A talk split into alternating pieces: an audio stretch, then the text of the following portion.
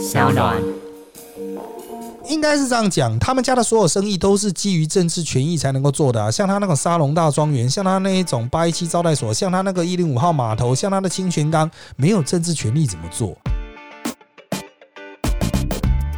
大家好，欢迎收听今天的人渣文本特辑开讲，我是周伟航。那这是我们一周一主题的深入讨论系列，那我们会对一个社会新闻现象议题进行深入分析。那这个第一百二十二集呢，刚好就是在台中二选区的，还有这个中正万华区的罢免之后，那第二天我们就来录音。那我们当然就来谈一谈哈，就是这个啊，关于中二补选呐，还有关于这个罢免案呢哈，总检讨的部分呢。好的。啊，那我们今天先前面的部分哈，还是一样，我会来整理一些选举相关的、投票相关的讯息。那我们区分成中二选区，还有北五选区。啊，北五就是我们俗称的中正万华啦，哈，其实是万华中正，整个万华和部分的中正，应该算是七八成的中正啊，它结合成一个选区，我们称为北五选区哈。那实际上在这次罢免，因为没有人这样讲啊，都讲中正万华，所以就我们就还是主要讲中正万华了啊。好，先来看中二，我们上一集已经介绍了，非常的详尽啊，就是把他的这个双方最新的战况啦。啊，还有选后的预期啦，哈，通通都虽然不到巨细靡，但该讲的都讲了。如果你想要补资讯呢，再去把上一集啊一百二十一集听一听了哈。那我们今天的这集呢，只帮大家补啊，就是在投票前的这一周哈的一些相关的事情，然后还有这些事情。对于选举本身、投票本身啊，有什么样的影响？好的啊，严家呢？我们先来看严家了哈。这次这个选举的结果哈啊，严家虽然冲到八万票啊，可是面对民进党的这个强而有力的这个盘势哈，到八万八哈，这个还是以不能算小的差距而落败。啊，这差了大概将近八千票了，不能算小哦，这真的不能算小。当然你们说，哎，差个差个几趴而已啊。对了，差那几趴也是过三趴哈，所以算是输的没有什么悬念啊，也没什么好撸了哈，就就是输了啊，输就输了。那在选前这一周到底发生什么事情呢？首先，严家哈在礼拜一吧。上礼拜一啊，他宣称大概自己已经可以确定拿到八万左右啊，最后开出来也是八万左右。不过呢，哈，到了礼拜二三吧，啊，这个严金彪喊出要冲到八万五啊，就是他察觉民进党还会再多，所以他觉得要冲到八万五比较保险。啊，他的保险的意思是，当他冲到八万五的时候，他预计民进党只会有八万啊。民进党从大概七万三千票的罢免不同意票往上冲嘛，哈。那他评估就是民进党大概是冲到八万左右。那如果他自己有八万不够啊，很危险呐，哈。所以他说要冲到八万五，不料礼拜四他就住院去也啊，就是传说是因为。什么有记者打去问，说他妈妈的祖坟啊，他气急攻心呐，哈，就这个病倒了啊。好，那这件事情哈，当然了哈，大家诠释就是这个到底是真的还是假的啊？他是在那边装病还是怎么样啊？民进党当然不敢直指他是装病了哈啊，毕竟他真的是老人又患肝了啊，然后身体一直都不是状况不是很好，选举又非常的操劳，所以。倒下去，其实本来就是很可能会发生的事情啊。那至于是不是有网军在那边洗啊？那网军是国民党花钱请的网军，还是民进党反串啊？但是我个人认为是请的机会比较大啊，自己请的机会，自己找的网军机会比较大了啊。你要说是什么民进党派去的网军，这证据力比较弱，虽然不是不可能啊，证据力比较弱。我们哲学上有个叫欧坎剃刀原则。这个原则呢，就是说啊，存在如非必要，则不必增加。也就是说哈，你这件事情就是你看到一个现象要去解释它，就是最直截了当的那个理由，通常就是正确解答了啊。比如说啊，看到哇，好蠢的一个 那个网军宣传啊，那找了一大堆静宜大学的 ID 在那边回啊，那这个到底是啊民进党反串，还是国民党啊请的很烂的网军呢？依照国民党过去表现，呃，你觉得呢？啊，当然我不能排除啊，民进党有反串的可能，但我认为依照欧坎剃刀原则，这太绕了哈。民进党还要先哦掌握了彪哥住院了哦，还要再去赶快紧急启动自己已经准备好的网军系统在那边洗，有点困难呐，哈，有点困难了哈，在技术上，像我们做网军做那么久了，在技术上哈。啊你要去掌握敌人敌阵营最新状况，然后要迅速打出这种反击，而且还是反串式的反击，很难。我只能说很难啊！这个依照欧坎剃刀原则，应该是可以把它剃掉了哈。好，那我们回来彪哥的这个状况。那彪哥住院啊，他一直到选前之夜都没有办法出来，都在住院啊。显然身体可能真的是不太舒服。好，那他其实是严加拉票的主力啊。那严宽恒主要负责就是杀戮龙井大渡这些他们的主要地盘。那彪哥呢，他主要去冲雾峰。啊，那因为雾峰是另外一个派系，台中红派的地盘，就林家花园呐啊。那么雾峰那一边呢，哦，必须要彪哥亲自去镇压才能够压得住啊，去连接才能够连连接的起来。那彪哥一住院呢，哇，民进党就大军就去突破了啊，所以最后的这两三天呢，哈，民进党都在雾峰狂扫，拼命动员。相对来说，彪哥没办法在那边压阵，气势就有落差，所以最后雾峰。啊，这边哈，原本严家是想说雾峰的差距不要被拉开哈，至于尽量拼到一比，但最后还是被拉开。啊，雾峰他们是输的哈。那民进党还是在讲说，哇，雾峰过去很难呐，我们打下来很厉害什么的。其实上届雾峰就已经没输了，所以我必须要说了，彪哥不在阵中，的确是有啊影响。啊，的确是有影响啊，就他没办法去这个最前面的战线啊，去稳住阵脚，光平严宽衡不够。那你民进党要在基层狂扫哈，当然就把你扫爆。好，那最后面我们观察哈，这个打组织战的严家呢，他最后动员气力有点放尽啊，包括投票当天现场还是有监票，还是有按那个计数器的，还是有偷拍到底谁来投票的啊？人不是有那个咖啡杯挖一个洞啊，坚持要在那边偷拍的吗？哎，这个虽然该做的事情，或者是他们过去会做的事情都做了，可是显然催票哈，就是动员气力放弃，没办法再多催出一些算中间选票吧。也就是在严家的票之外哈啊，固定会投的那些人之外哈，就没办法有什么太多新的票了啊。好，那加上他没有什么煽情的表现嘛，彪哥虽然住院，但是并没有在选前之夜啊有什么让人家感动落泪说。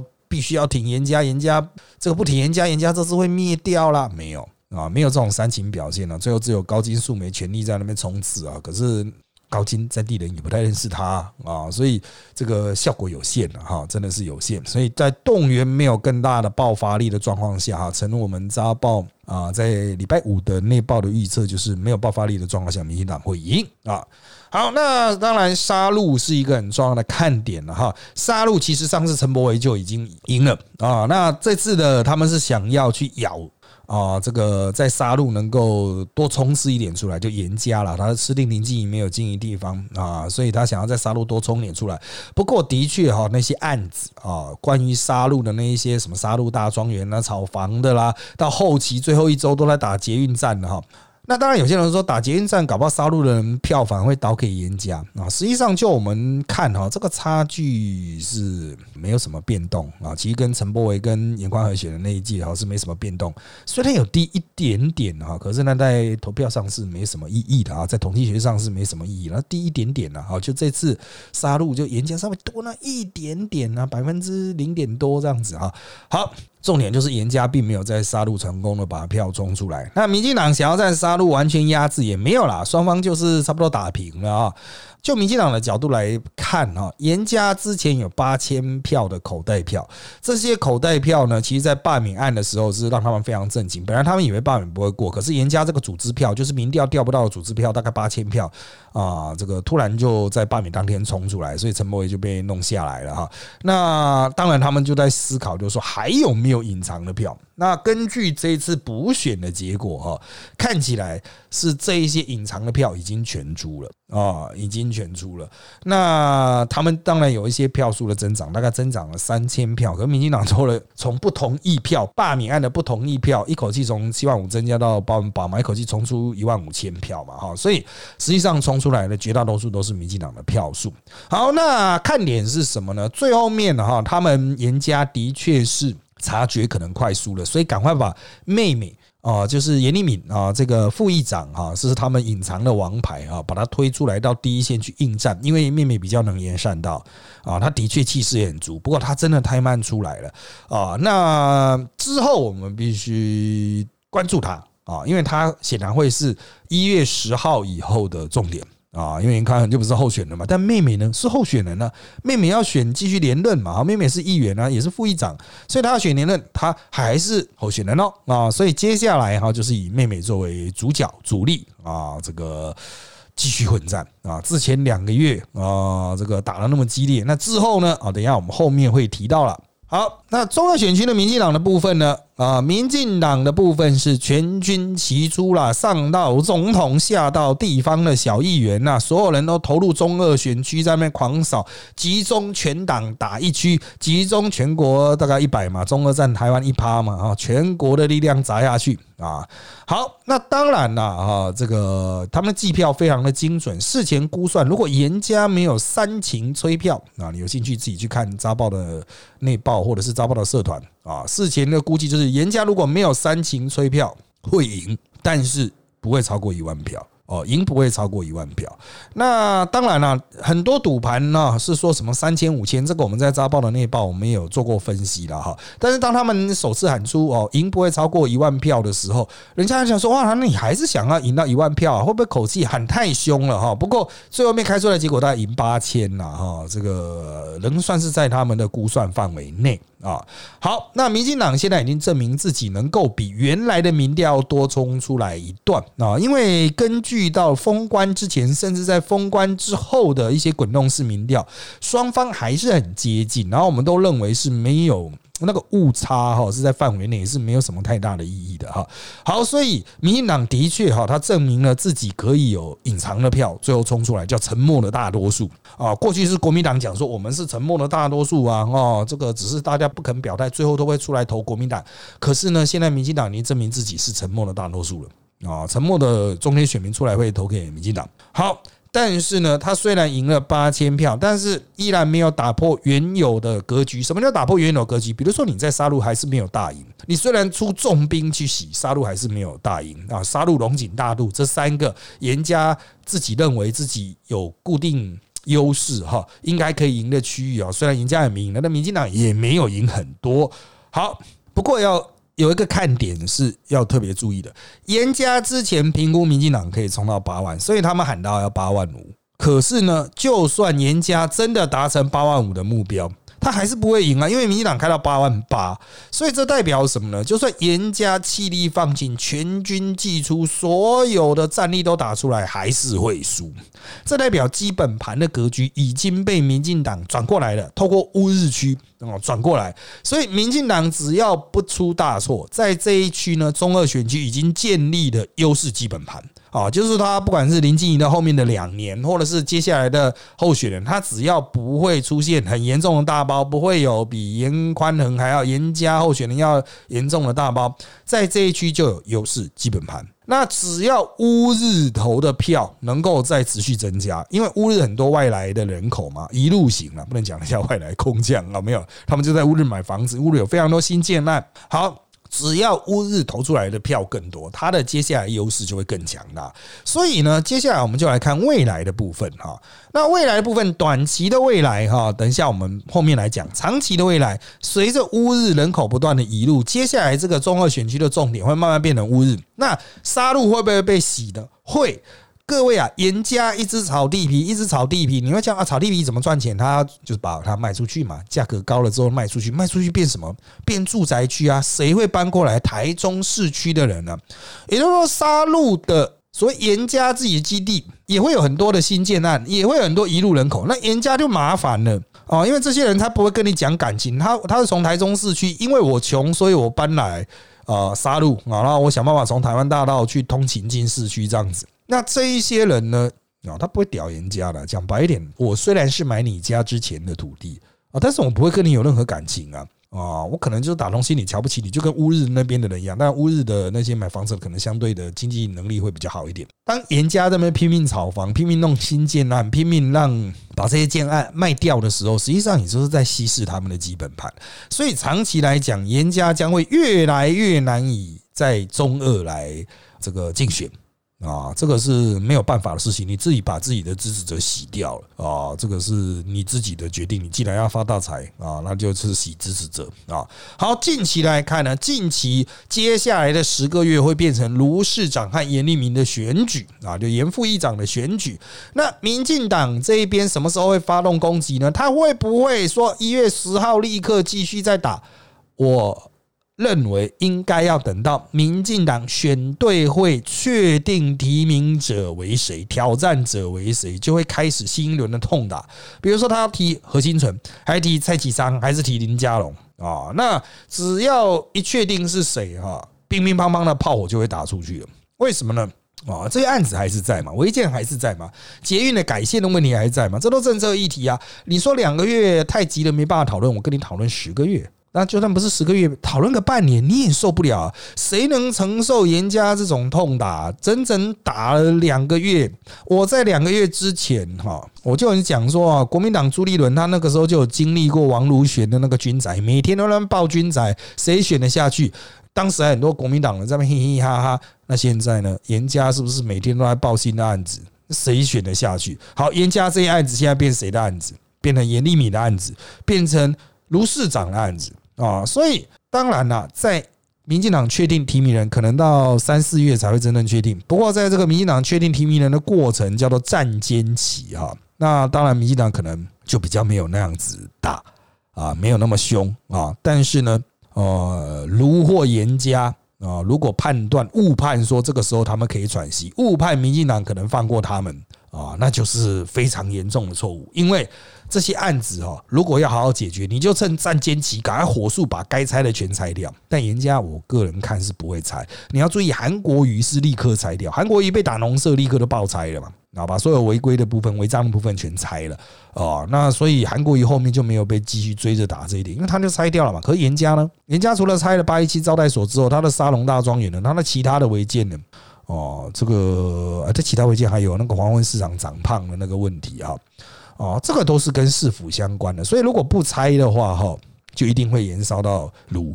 哦，你现在站坚旗，最好赶快拆。如果不拆，装死，或是炉拆不掉，炉说要拆，严家不肯拆，哇，这个都是业障哦，这个就是果报会 很重的啊。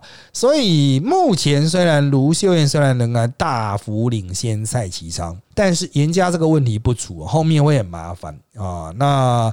呃，我们评估蔡其昌如果正式哈获得提名的话，他应该很快就会追过去，因为蔡很清楚台中的政治的生态嘛。啊，这卢秀燕为什么对严家这么卑躬屈膝啊？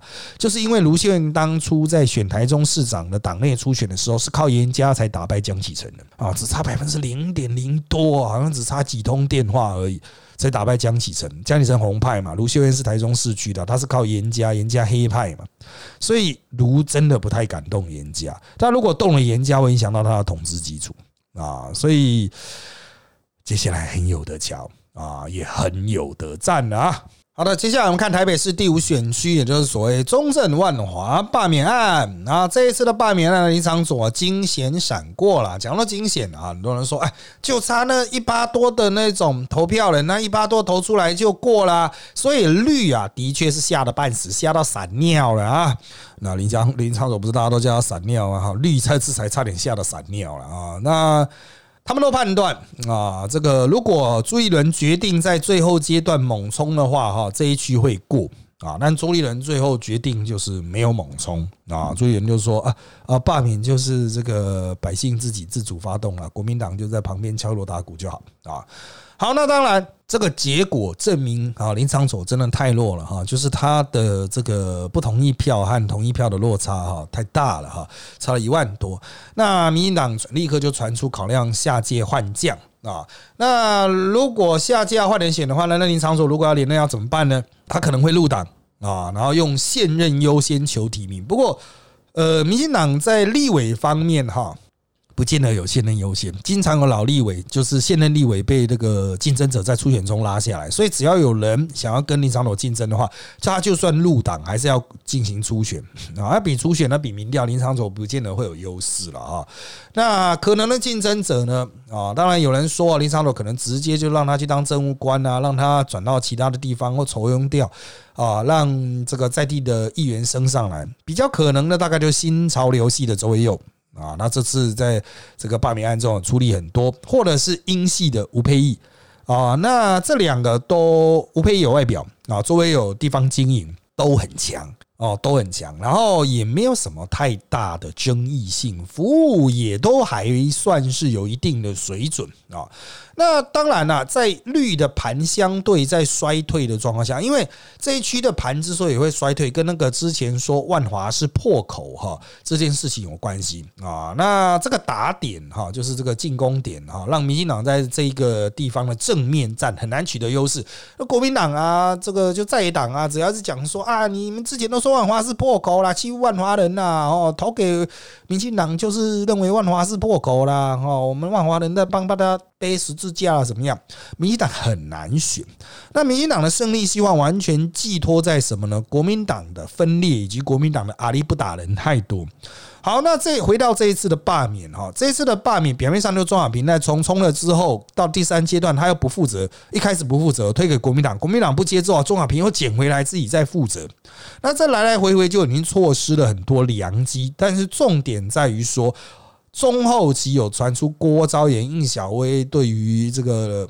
钟小平很有意见，所以他们就在罢免案上搞自己的 team 啊，是跟深蓝结合。我记得他们是跟深蓝结合，所以应小薇、郭昭也那边是跟深蓝结合。那钟小平这边好像是跟战斗蓝吧？哦，反正就是双方就是各走各的路啊。那大家就说哦，这个分裂了啊。那赵少康还曾经撮合叫那个钟小平退选啊。钟小平说好，我觉得罢免过关之后不一定由他选补选啊，补选尊重党内机制这样子。哦，尝试去进行撮合啊，可是不管有没有合啦，现在国民党的这些角色都不能打。郭昭言、应小薇，包括如果庄小平顺利回党，都不能打，都没办法打啊，都是形象，不然就是脑子啊，就是啊有趣啊，funny 啊，东西 funny guy 啊，啊 funny girl 啊，都很 funny 哈，所以不能打。面对民进党的那种正规军哦。就算你一开始民调领先，打到最后面应该会崩溃，这这是一点。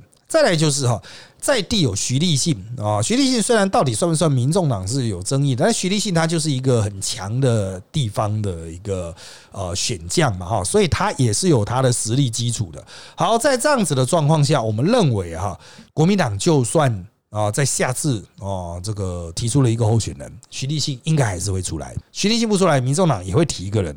国民党的票被一稀释，民进党就还有一口生气啊！那当然了，林长佐可能就是看了这一点了啊，就打算继续在这边奋战。但是民进党评估他真的有点多，他这次只有四万多票，真的是太弱了啊！真的是太弱。我必须要说哈，这个很多人会觉得这个林长佐实际上就是民进党，但民进党哈并没有把他当民进党啊，并没有把他当民进党，因为他就是一直不肯过来嘛哦。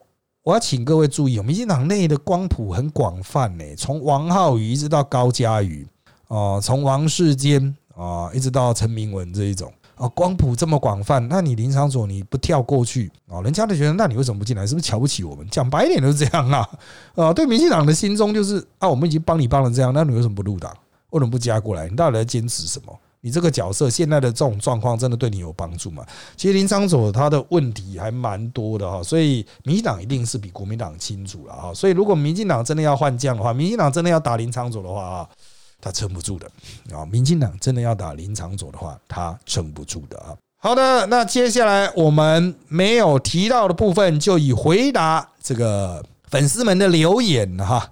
提问啊，来这个进行厘清了哈。那我会在这个我个人的这个特荐小说人造文本粉砖哈，每周五到日哈，我都可能会针对下周一的录音的主题提出，就发一篇文章了哈。大家可以在下面留言。那我们这个礼拜收集到的留言的问题啊，我们以下就来一一的回应。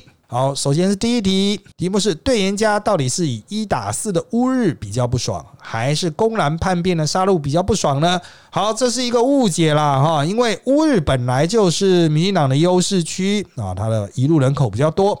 那乌日也不是一打四哈，乌日过去要去面对的主要的困境，就是在于杀戮龙井大渡这个严家的团块啊，这一整块地区哦，就是那个大肚山那个 L 型的哈，一直都是严家的优势区，它比较乡下哈，但它的票也没那么多了哈，所以对严家来讲，当然就是在这些地方的这个组织啊，这个是他们的维生的关键。那这次组织票还是有开出来。啊，那杀戮也没有输比较多哦，所以这次并不是说什么啊杀戮被攻下，那赢了几百票哦，那其实没有什么太大意义了。然后那个差距跟上次就是保持着。那接下来呢，随着这区有大量的新建案，大量的这个从化区啊，这个都是你们自己画的哈，就像我们前面讲的嘛，你选民被自己洗掉了，这都是你家的业障啊，那你自己去承担的哈。如果要不爽，就对自己不爽吧。好了，再来第二题，疫情有影响到罢免投票吗？那很多人说哈，疫情已经影响到大家出门的意愿了啊。那这个我们都知道，从上个礼拜开始出现机场的这个传播链啊，越来越多链啊。他们说现在至少四条，有没有影响到一般消费？有的啊，很多店家都表明啊，他们周六日的生意被大量退订啊，消费人潮约减少一半到三成左右。那有没有影响到罢免投票呢？这个很难评估，因为我们很难去推敲说到底原来有多少人愿意出来投票嘛。不过我们在之前的集数应该都已经提到一个神秘的数字，叫做四十二趴。这一次所谓台北第五选区的罢免投票率就是四十一点九三趴啊。除了三 Q 罢免之外啊，这个四十二趴、四十一点九多趴重复出现在全国的公投。哦，还有出现在之前的几次罢免，所以这个四十二趴哈，已经变成了一个很神秘的趴数，感觉起来它好像，我虽然不是说必然会是一个呃合理的常态啊，但是已经有那么多次都刚好有一个点点就点到四十一趴、四十二趴这里，它应该是有一些科学理由，只是我们不知道啊这个理由背后的推力是什么啊，所以你讲说疫情有没有影响呢？可能有影响吧。但是投票率出来的趴数呢啊就是这个样子，而跟预测哈投票前的预测是差不多啊，就是民进党的预测也是同意票不够，国民党的预测也是同意票不够。当然这次同意票是很逼近罢免成功的门槛了啊，大概只差投选举人数的一趴多，但是呢啊还是没过嘛啊还是没过嘛。那当然民进党这边可能会认为他的不同意票没有开出来啊，这不同意票相对比较低一点啊，可惜了。好。第三个问题是哈，燕子也就是卢秀燕会对严家大动作吗？这个我们前面已经提到了，我认为是不会有太大的动作，但是他私底下应该会去严家自己劝严家自己猜。但是你想严家有可能自己猜吗？他如果瞧不起卢秀燕的话，他就不会有动作。我何必为了你卢秀燕去做这些事情呢？但如果严立敏的选举受到了民进党非常大的压力哈，那当然我要强调哈，选议员跟选单一选区的这种哦立委最大的差别是议员只要有某种趴数就可以过嘛哈，那看他的选区多大啊，有些就十几二十趴就可以过了，所以他可能还是不会猜啊，但是就会有一些互喷口水，这些都会伤到卢秀燕，也许会在后期，也许是九月十月以后，卢秀燕的选情急了，他就会有大动作。哦，那个时候就算严家不制裁，他可能也会排拆了啊，可能也会排拆，因为那时候你不知道民进党又多挖出了多少新的案子嘛啊。好，第四个问题是严家白忙一场，还满目疮痍，会不会后悔出来三 Q 啊？哦，当然，我们已经讲过很多次了哈，已经讲过非常多次了。严家一开始是不想三 Q 的，被江启臣叫出来的，那现在会不会后悔呢？哎，这个人生就是不断的在后悔啊，一定很干的啊。不过你。自己决定要出来当职工的，那就自己承担了，后悔个屁啊！啊，好，那严家比罢免时多拿三千票，是否如推测的，以民众党在中二约三万票，柯妈大概可以为严带来三千票呢？哦，我们个人的评估是这个样子的哈，就是民众党或柯文哲，或是所谓会听柯文哲家族投的票，第一不可能有三万票。啊，第二就是本来就已经会投严宽了啊，就柯文哲的票本来就已经会投严宽仁，但要么就不投票，所以很难动员啊，很难动员呐啊，出新的票让严家再多冲一段。那加上柯文哲最后面也没有很大力的正面的去挺严家，他只有去攻击林静怡嘛，所以顶多是让自己的支持者不去投票吧。哦，所以不要太夸张，民众党的在地的影响力。哦，这个我觉得柯文哲现在变现能力哈，又比二零二零要差很多。哎，你不要忘了，二零二零的那个时候的投票，离现在已经两年喽。现在是二零二二，你有没有去注意啊？啊，自己手机上面的时间显示，自己电脑上面的时间显示，现在是二零二二的一月十号哦。真的，民众党经过两年也是有很多折损啊。好，那下一个问题。啊，那之前我在直播里面提到了，他去问了哈。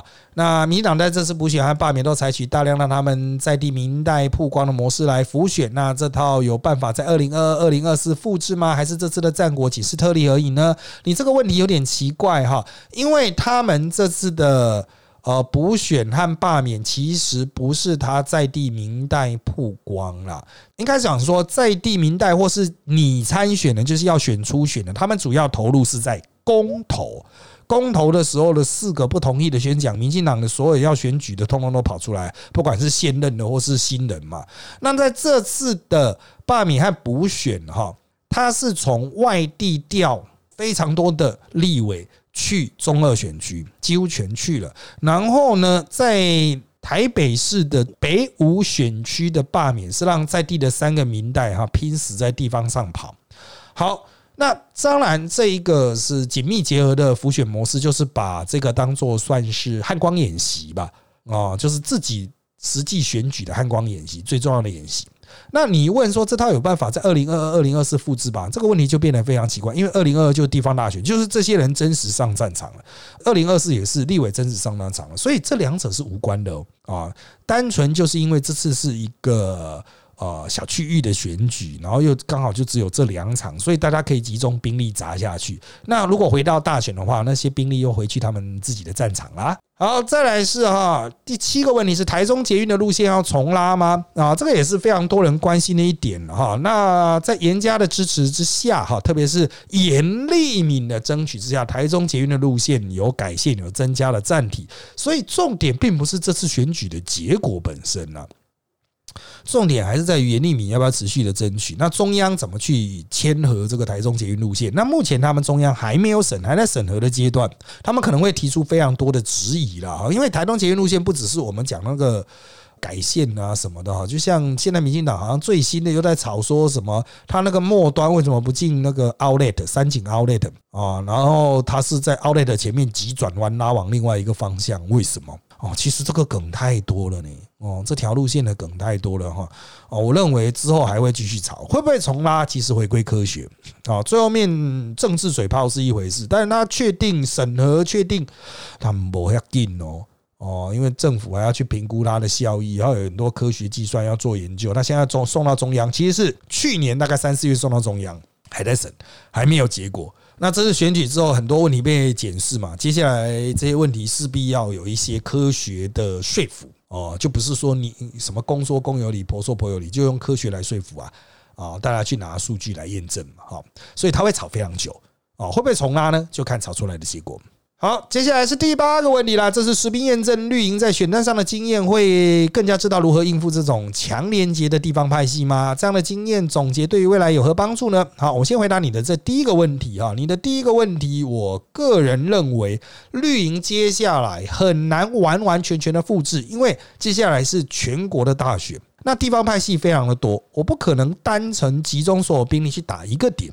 但是有可能提前去打他，比如说对云林张家绿营觉得有机会突破。哦，那么他们就可能在七八月就先找一个议题，就对云林张家开火，先把云林张家彻底摧毁。哦，所以他就不是等到选举的那一两个月再来处理，他可能七八月就先处理掉，先把强的处理掉，先把你打的稀烂啊，让你根本连头都抬不起来。啊，所以对于绿营接下来的选举的策略一定有帮助。啊，但是怎么执行，还看他们中央的选举对策委员会选对会怎么去操作啊？那第二个问题是哈，可不可能用代理人的方式继续参与政治呢？就是严家啦，台中严家有没有可能用代理人的方式来巩固自家的政治商业利益？我只能说可能性极低。为什么呢？严家哈主要还是控制在严清标的手中。那严清标的想法非常的传统，他就是那一种传产的第一代老板的那种感觉。那我们都知道，中华民国的传产就是永远都是传子不传贤嘛，传给子子就一堆废啊，不能讲废物，就是一堆废废啊，这个听不懂人话，然后就造成了很多传统家族企业。哦，传统产业家族企业就很鸟啊啊，到第二代、第三代就变得很鸟。严家也有类似的问题。严清标其实他也可以培养二房的那些小孩啊，那些小孩的长相都比我印象中啊，都比严宽恒更讨喜啊，男生啊都比严宽恒更好喜。可是他还是决意培养严宽恒啊。啊，即使那些小孩子啊，感觉起来更活泼，还是决定培养严宽。为什么严宽恒是长子啊？就这么简单哦。所以当严清标的思维是这个样子的时候，你要想象他们让专业经理人出来当一个什么引舞者，什么不是引舞者了，就代理人了哈。我觉得很难啊，这必须要他们完全放下，就说啊，我们就是专心在后面享清福啦，发大财啊。我们派一个漂漂亮亮代理人在前面冲刺。我觉得对于他们这种。非常保守传统的家族是很难的。好，第九个问题，这次选书是不是证明彪哥的决策是错误的？严家应该专心于做生意，而不是整天搞选举呢？应该是这样讲，他们家的所有生意都是基于政治权益才能够做的啊。像他那个沙龙大庄园，像他那一种八一七招待所，像他那个一零五号码头，像他的清泉岗，没有政治权利怎么做？他们可不是，比如说哦，我今天是做啊这个什么显示卡，我做啊这个。晶片的封装啊，不是啊，他们是做土地生意的，是做那种靠特权啊，我们就讲寻租哈，经济学上那个寻租，靠特权特许的那些事业，没办法，他就是要透过政治权力来绑他的生意。其实彪哥才是真正明智的，严宽和想去做生意才是有问题。严宽和想的太浅了，没有政治权力，他生意根本做不起来。哦，彪哥才是在战场上杀出来的第一代，好，所以啊，这个是如果硬要讲决策，大概就是决定罢免三 Q 吧。如果不罢免三 Q，啊，就让三 Q 做完四年，他们下次来选哦，应该会赢了啊，应该会赢。但是现在呢，啊，就走上了一条不归路。好，第十个问题，这次趋势是民进党保持领先，还是什么事件战术后产生逆转呢？好，那这一次哈，大概是从八一七招待所。哦，八一七招待所被打出来哈，就是他们现在已经把墙拆掉，那个招待所打出来之后，呃，发生逆转了，哦，发生逆转，就大家发现说，哇塞，严家的案子哦，怎么那么酷啊？酷炫的案子那么多啊，那个打了一个月之后。就整个翻盘了。好，第十一个问题，严宽恒的票比上次还多，但是民进党还是赢了八千啊！这个动员党机器的状况下赢了啊。那现在回过头来看三 Q 的败北要如何解释啊？就是有些人问民进党是不是太大意？我认为三 Q 的败北是民进党。没有算到啊，彪哥有一块票啊，最后面在罢免的时候冲出来。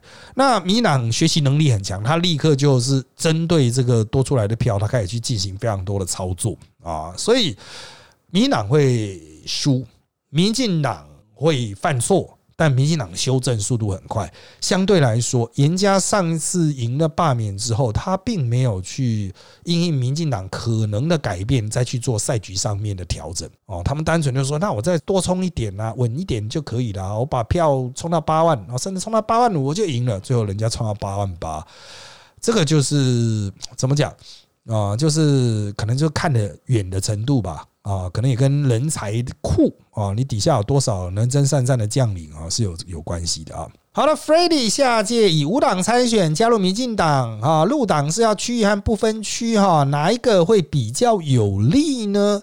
我个人认为无党参选一定是最不利的，因为民进党人一定会想到这家伙到底我们为什么还要支持他？那如果加入民进党的话，就是很可能会进入初选，那他可能就过不了。那如果入党的话，他要是区域和不分区呢？他的入不分区可能就是代表文化圈啊，因为他唱歌的嘛。可是民进党的文化人会让 f r e d d y 代表吗？啊，这就是一个大灾问啊！所以我认为 f r e d d y 现在是进退两难。他如果见好就收，可能就说：“哦，我可能下一次哈，我就不参选，那我可能转向做公益啊，做文化推广啦，我会全力辅选民进党在那边要培养的新人。”哎，这个流是推的漂亮，但是有可能吗？哦，这个要看他个人的决定啊。我觉得对他最有利就是见好就收啊。啊，找个这个退休安养的地方哈，找个愁庸的，讲白点，找个愁庸的去去站一站啊，搞搞自己想做的事情，转一转啊。好，那再来哈。第十三题啊，国民党一连的输了好几场啊，是不是有泡沫化的趋势呢？啊，抗中保台是一个选举的主要态势，国民党在这个潮流中似乎出局了，民进党一枝独秀。台湾如何培植出一个有力的反对党？如何在抗中保台的框架中突破民进党的防线？哦，这好几个问题啊！哈第一个，国民党不会泡沫化。国民党家大业大，人多，加上有非常多外省族群长期心中认定我就是只能支持国民党，所以他不会泡沫化啊，他们就是越来越极端化啊，越来越极端化啊，就是只剩下比如说以种族角度出身的支持者啊，或者是意识形态啊，啊，就是中国意识形态，那这就牵扯到他们要怎么面对抗中保台这种选法那如果你不反中，那你至少要反共。啊，那国民党到底什么时候反共？那就是他们自己的问题了。他不反共是只会一路弱化的啊。好，那台湾怎么培植出有力的反对党呢？首先叫反对党要争气，你就是要努力啊，你不能不能躺在家里说啊，为什么大家都不支持我？你要出门啊！民进党他为了要打败严抗，所有人在街头扫了半死，只差没有在地上打滚。我碰到他们，每个人都是灰头土脸。啊，有气无力啊，晒得红彤彤。你想现在什么天气也可以晒得红彤彤，有没有搞错啊？啊，你如果想要有一个反对党，强而有力反对党，你只能比民进党更努力，不是吗？哦，你就不能只是在网络上发发文章啊啊！那接下来哈，下面的问题我就快快的回答哈。有人问了，中二选区最硬的大肚区是怎么翻盘的？大肚一点都不硬哦，之前就已经被民进党拉平喽。好，那今天过后还会有人提修选罢法和台中捷运南线正音站吗？第一，修选罢法是新潮流的心愿，看新潮流到底要不要冲到底。那这个台中捷运南线正音站呢，理论上不可能删掉，但是可能追加，这就是政治的奥妙。因为之前他把砍顶砍掉，一去增加正音。啊，那民进党现在一直打正音，不太可能取消它了。反正就是那边也有选民嘛，所以我就在增加坎顶站。所以捷运站这种东西呢，就是越来越多啊，越来越多。那应该会是二零二二选举的一个很重要的议题。好，那韩国瑜哈挑这个时候复出是怎么看的哈？其实韩国瑜跟朱立伦他们都瞧好了啊，他就是一个辅助角啊，他不会是在第一线的主力输出，他是辅助角，从后面帮你。只要加 buff 或抵 buff 的了哈啊，所以不要笑想说什么呢他会一夫当关大闹国民党啊，民进党躺着选没有这种事啊。好，老师之前曾经公开多处说过，朱立伦人马是国民党内少数有战力，但近期的一连再输了哈，打得荒腔走板，无心投入。虽说这些战场是别人留下来的 cycle 的，但一再溃败也不免重挫朱立伦威信。如果他人满有战力，为何放任事情恶化至此？讲白一点。昨天晚上很多人把朱立伦干爆，那今天呢？二十四小时而已哦。今天呢？谁继续攻城？战斗蓝，只要党内的中常委不攻城，朱立伦就还是朱立伦。你忘了吗？公投输成这样的时候，朱立伦出来了，哈，我们承担。大家都说啊，朱立伦难道不用负责吗？这种声音有出来喊一喊呢？可没两下，忘了。接下来又输了这两场，你就说朱立伦不用负责吗？啊，朱立伦不能打。然后呢？隔了两天。只要朱一人牙一咬撑过去，天下一定是一爷啊！这个就是权力可怕之处。就像当初公投的时候，很多人讲说侯友谊侯友谊垮了，侯友谊挂了。然后呢，侯友谊现在还是新北市长啊，他还说我现在防疫哦，专心投入防疫啊哦，为什么边境不增加到十四天啊？讲干话哦，现在要怎么加到十四天？哪来的旅馆啊？但重点就是他还活得好好，那些质疑他的人呢？啊，所以啊，有没有重挫威信？他的实力有没有被减损？啊，真的是要看长期，因为下一次的决战呢，下一次的决战可是在年底县市长选举十二月的时候，啊，时间还长。朱立伦他位置就是坐在那里。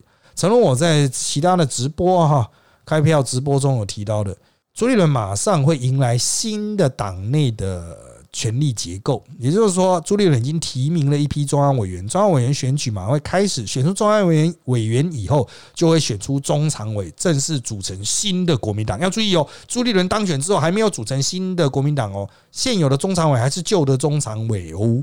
等到有新的中常委出来之后，朱立伦呢他权力当然会达到新的高峰了，因为这批中央委员候选人是朱立伦提名的啊，由朱立伦提名，不是自己举手啊啊！当然朱立伦会问说你要不要选啊啊，但是原则上都是朱立伦提，朱立伦提名的人会再选出一批权力更大的人，叫中常委，然后形成新的巩固的党中央。哎呀，这里面的学问啊，真的是非常复杂，所以。啊，如果你觉得蓝莓哦、绿莓都太过政治意识形态啊，不能看啊，看下去会变笨。所以当他们在强调说啊，朱立伦的威信重挫的时候，你也不要太轻信了啊，就看谁能够站上那个发言台啊，才是真正的权力的高峰啊。好，那今天节目差不多到这边喽，谢谢大家收听本集的人。